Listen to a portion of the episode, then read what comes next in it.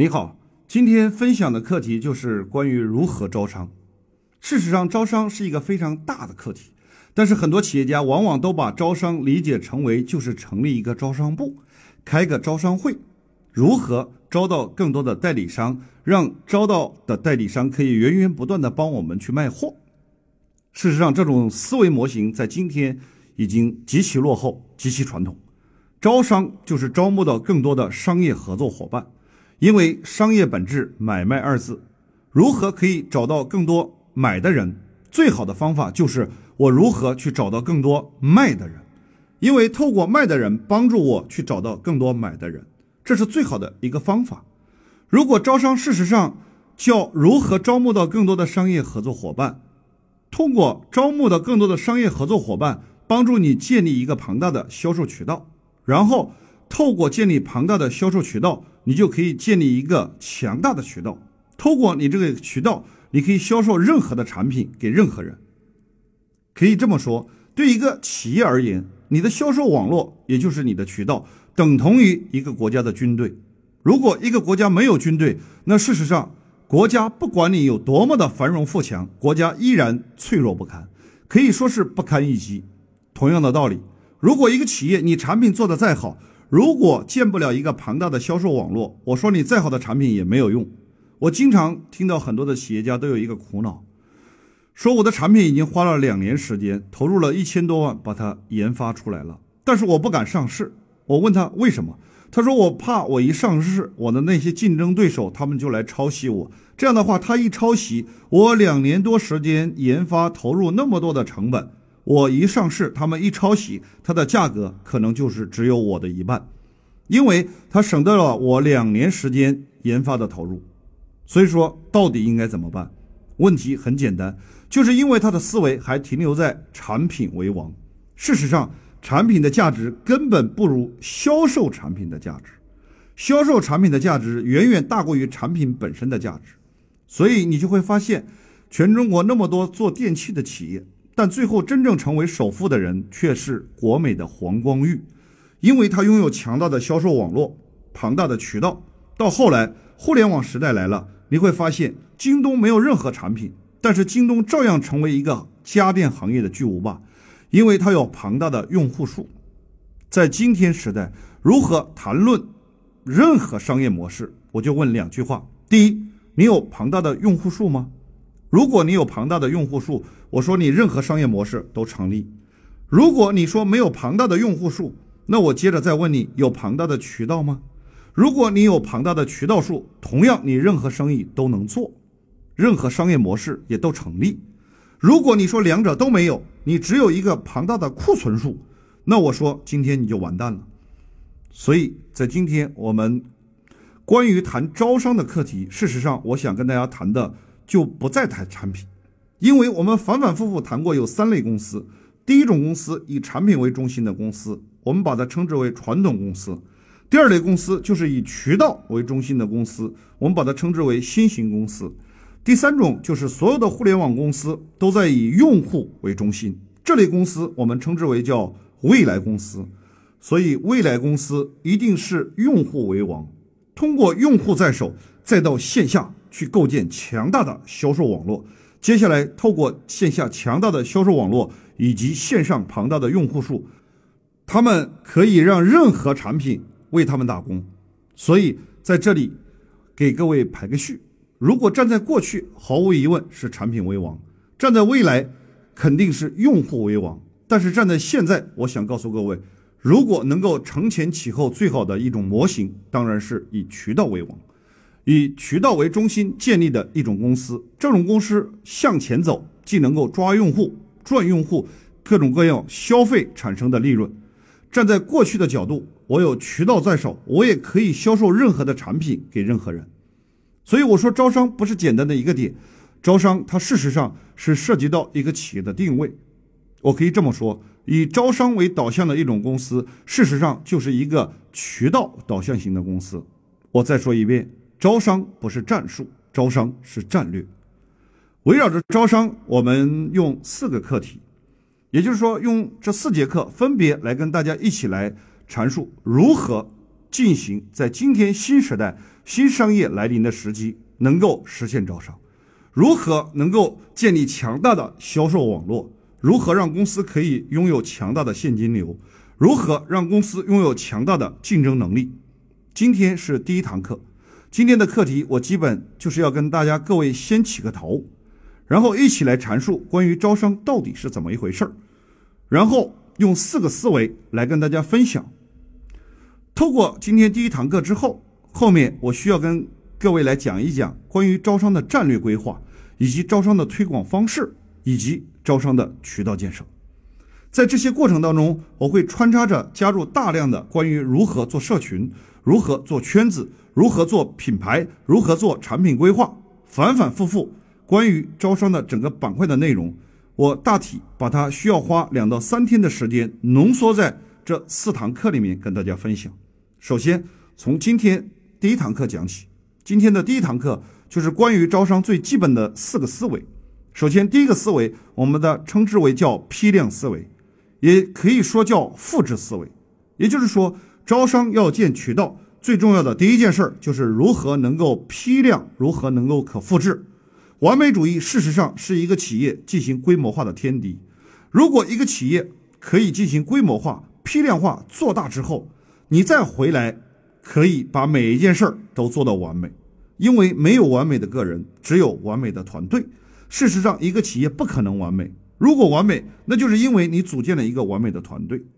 问题在于，做实体企业过来的各个企业家，有的开工厂，有的开门店，有的做批发、做贸易。我就发现，站在做工厂的角度，他就想把他的产品打造成为高端大气上档次，就满脑子想着把他的产品做到第一。往往导致的结果就是，你原有的产品做到第一的同时，你会发现。没有一个强大的销售网络支撑，你再好的产品也会沦为库存。所以，我要奉劝大家的第一句话就是，在今天做任何产品之前，你得先想一想，我用什么样的方法可以进行批量化、规模化。同样，如果你今天是开一个门店的，我要跟你说的是，不要满脑子想着我如何把一个店开到最好，因为我发现大量开连锁店的人。都满脑子想着我要先打造出一个样板店，把我的样板店打造好了，我再批量化、复制化。事实上这是错误的，因为你能够批量化、复制化和规模化，和把一个店做好，它是截然不同的两件事儿。以麦当劳为例，麦当劳能够把一个店做好的那个人叫麦当劳，但事实上能够把麦当劳进行批量化。复制化、规模化的那个人不叫麦当劳，叫克洛克。可以这么说，麦当劳的创始人是一个个体户，他把一个店做得非常好。但事实上，把麦当劳进行企业规模化运转那个人叫克洛克。在今天，我想告诉各位的是，你是一个企业家，你是一个公司的老板，你需要考虑的第一个最重要的课题就是关于如何进行批量化的思考。打一个小小的比方。如果一件事情你自己全心全意去做，把它做到一百分，不好意思，你能拿到的结果也就是一百分。但是如果你能找到五十个人来帮你做，哪怕一个事情只做到了五十分，那你能拿到的就是两千五百分。但如果你同样只做五十分，你找一百个人来做呢，你能拿到五千分。这么一算，你就知道规模才能出效益。所以在招商建渠道最重要的第一个思维不是完美主义，我再说一遍，根本不是完美主义，并不是满脑子想着把一件事儿做好，而是满脑子想着我要如何把这个事儿做大。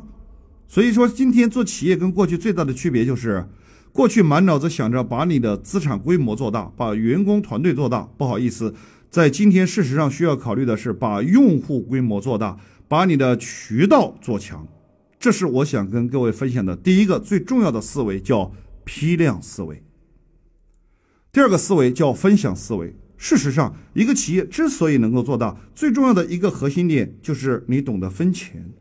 所以，天下事实上是分出来的。当你满脑子想着要把一件事做大的时候，你得先好好想一想，你如何能够分更多的钱给别人。分钱，事实上分的不是你过去的钱，更不是现在的钱。分钱，事实上分未来的钱。你能够计算出来未来能赚多少钱，把未来能够赚的钱，把它提前分给更多的人。当别人想要一起来赚钱的时候，他就会成为你的商业合作伙伴。所以我说，招商就是招募更多的商业合作伙伴。你要招更多的商业合作伙伴，就需要懂得如何跟别人分享。如果一个事儿都要靠自己去做，我说赚的再多都是少；如果一个事儿靠别人去做就能够赚到钱，我说赚的再少都是多。举个小小的例子，比如说你在广东广州的花都这一个区域，假设一年靠你自己去做能赚到五百万这个事儿，如果你懂得跟别人去分，比如说。你分掉了四百万，自己只赚一百万，恭喜你！我说在花都有无数人想要跑过来跟你合作，希望透过跟你的合作能够帮助他们赚到那四百万。对于你而言，因为你分掉了四百万，只赚一百万，所以你在花都这个地方，你就可以分给别人，让别人去做。你腾出来时间干嘛呢？你腾出来的时间就可以把这个时间花在做一套方式和方法拿来。复制到全中国将近三千个县城，如果你在全中国这三千个县城当中，你能复制出来一千个，恭喜你！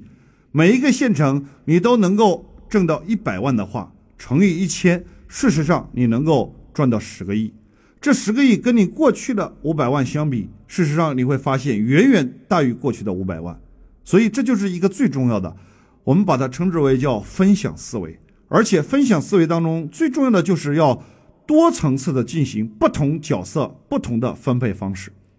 打个比方说，很多人喜欢以结果为导向，最喜欢给他钱的人。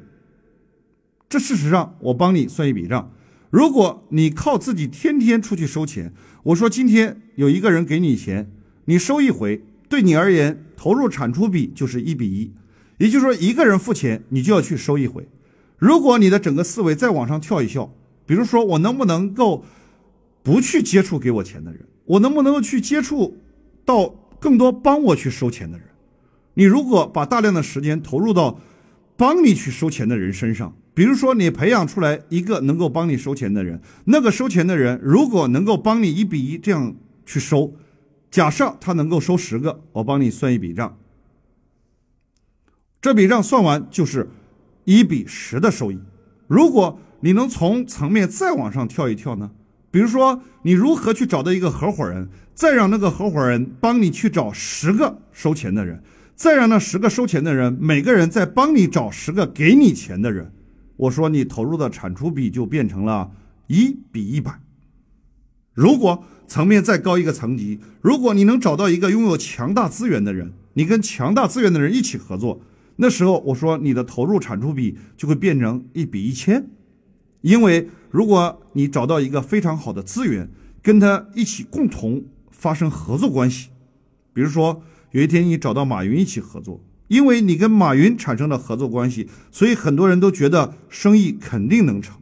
你就能迅速的招募到十个合作伙伴，这十个合作伙伴又天天的跟别人说我们现在项目非常好，我们老板跟马云一起合作。那他又去每一个人找到十个能够收钱的人，那十个收钱的人，每一个人又能找到十个给钱的人，最后你会发现投入产出比就变成了一比一千。所以还是那句话，少赚就是多赚。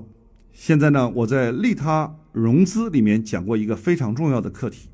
我说所有的融资事实上都是砍腿换车，也就是我要从 A 点到 B 点，我为了更快的从 A 点到 B 点。那我怎么办呢？那我先要把我两条腿砍掉、卖掉，然后买一台车，然后坐上车，迅速到达 B 点之后，结果赚到了钱。我再接着把赚到的钱再把那双腿给买回来。我把这例子比喻成为叫做砍腿换车。到达目的地之后，再把车卖掉，再把腿给装回去。事实上，所有的逻辑都是一个逻辑，就是我常说的利润思维是企业倒闭的源头。现金流思维才是企业成功的源头。所谓的招商融资，就是一句话，就是把我的利润跟更多的人分享，换得更多的人跟我一起来做更多的事儿。所以，如果你把利润一部分分出去，更多人愿意帮你推广，我说这时候你就完成了招商的行为。如果最后装到口袋里的钱，你又愿意拿出一大笔跟更多的人分享，我把它称之为叫融资的行为。所以招商最重要的第二个点叫分享思维，紧跟着第三种思维，我称之为叫诱惑思维。什么叫诱惑思维呢？跟经营企业的理念息息相关。在企业过程当中，满脑子。研究如何去做产品，如何去做管理，如何去做营销，所以每一天发生各种各样的事儿，导致一个企业的老板每天跟别人沟通、谈天、谈事情，往往都是就事儿论事儿，也就是我最近在想什么，我在干什么，然后我就跟别人说什么。事实上，在今天你要招商，最重要的一个点，我觉得一个企业的老板他的思维就是一种招商的思维，因为你的生意做不好。我说了，是因为没有招募到更多的商业合作伙伴，没有人帮你推广你的公司，没有人帮你推广你的模式，没有人帮你推广你的产品，靠自己一个人孤军奋战，原因是没有批量、没有规模化的思考。第二个，没有分享、愿意跟别人分钱的这样的一个思维结构，所以到最后导致自己天天自己埋头苦干，最后你又发现这样做生意很累，这样做生意很苦。事实上的源头都在于你自己，就是以事情为导向，转向诱惑思维。如何要思考从过去的事儿很多，钱很少，要转变成为每天思考如何让钱变多，如何如何让事儿变少。这个时候，你的整个思维模型要变成是让你讲的每一句话都具备招商的功能，让你讲的每一句话都要具备诱惑人的思维。也就是说，当你能够有诱惑思维以后，你就会发现，你每一天在跟别人分享交流的内容，都是说我讲的话对别人有什么好处。在这里呢，有非常重要的四个点。第一个点就是讲产品，一讲到产品，你就头头是道，我的产品多好多好多好。第二个点就是讲它的模式，一说到模式，你就说有多好多好多好。第三个点就会讲到他的公司，他的公司多好多好多好。第四个马上就会讲到自己多厉害多厉害。我们把这个称之为叫叙事结构，就是仅仅把你的产品介绍了，把你的模式介绍了，把你的公司介绍了，把自己介绍了。事实上，你的产品、你的模式、你的公司以及你这个人，别人一点兴趣都没有。人们永远只关心对我有什么好处。比如说，你如何能够从讲产品。从此以后，转向开始讲用户的案例，也就是别人使用了你的产品能够带来的好处，已经产生的好处的那些人有哪些人？这些我们把它称之为叫用户的案例。接着，你讲你的模式有多好多好，为什么不讲一讲你的模式能够带给你的代理商有什么好处？比如说，你可以讲讲你哪一个代理商。因为用了你的模式，从原来一个月赚八千，到现在一个月能赚十万。如果你以别人为中心，你的整个表达方式就改变了。从此以后，再讲的不再是模式，讲的是透过你的模式能够帮到你的代理商，给到你的代理商什么好处。接着第三，你讲你的公司有多好，你为什么不讲一讲？因为你公司的存在成就了哪些人？因为你公司的存在，哪些股东开始分红了？为什么不讲一讲？因为你公司的存在，你的未来会变成怎么样？接着第四，你动不动就讲自己，别人对你这个人没什么兴趣，但是因为你这个人的存在而成就了谁，能够造就哪一些人？我们把这个叫做使命。简单的把它总结一下，所谓的诱惑思维，就是从过去的叙事结构讲一些事儿。开始迈向讲案例、讲故事，也就是说，没有案例带给别人的好处，做老板的就不要开口说话。到底什么案例最重要呢？第一个就是用户的案例，第二个就是代理商的案例，第三个就是股东的案例，第四个就是你要成就谁以及你的使命。四个案例，所以你只要从过去讲事情的角度。转向开始讲案例、讲故事的结构，以自己为中心的结构，迈向以对方的好处为中心的结构，你就会发现，你的口才即使不好，但是你只要一开口讲话，你讲的话就会变得极其诱惑力，这是非常重要的。第三个思维，如果你是这么思考的，你周边所有的合伙人、股东也都是这么思考的，你公司里所有的员工也是这么思考的，你所有的代理商都是这么思考的，你公司想要招商、想要建渠道、想要招代理的效率就会非常的高。接着第四部分叫做聚焦思维。很多人把招商理解成只招一次，是实际上招商不是招一次，招商是一生一世。可以这么说，你的公司只要还存在，还没倒闭，就需要天天招商，因为你的公司不是以产品为中心的公司，你的公司事实上是以渠道为中心的公司。但是很多公司都把招商理解成了阶段性行为，我这段时间销量不行，我要赶紧多招几个代理商。然后组建一个招商部，招了几个人，就天天开始列名单，天天开始设计各种宣传资料、招商手册，开始做视频，然后又开始邀约人，定出时间来开招商会，然后天天研究这个招商会应该怎么开，是红地毯还是蓝地毯，然后是红布条要不要挂，甚至研究招商会当天是喝红酒还是喝白酒比较好。这些我建议大家都是无用功。招商会根本无需学习，只需去抄袭。如果要研究招商会怎么开，事实上你只要组织两三个人，天天去参加别人的招商会，我相信参加个五场下来以后，我说你们家关于怎么开招商会已经非常厉害了。所以在这里，我想重点跟大家讲的事实是，我现在和大家分享关于招商，是帮助各位建立一个强大的销售网络，建立一个以渠道为中心的新型公司。这个行为不是一次，是聚焦做这个事儿，做一生一世。所以我说，不是渠道为产品服务，事实上是产品为渠道服务。所谓的聚焦思维，总共分三点。第一点就是你要持续不断的要出去到别人那里去吸收、去学习、去听课、去旅游、去参加项目发布会，不断的看看别人家是怎么建渠道的，别人家是怎么开招商会的，别人家是如何建立销售网络的，持续不断的吸收。然后吸收完毕之后，紧跟着如何回去思考，如何能够吸收进来的为我自己所用，紧跟着再持续不断的传播、复制出去。我说事情不是做一次，而是一生一世。好，这是今天我想跟大各位分享的关于招商的几个基本要点的第一个思维，叫复制思维，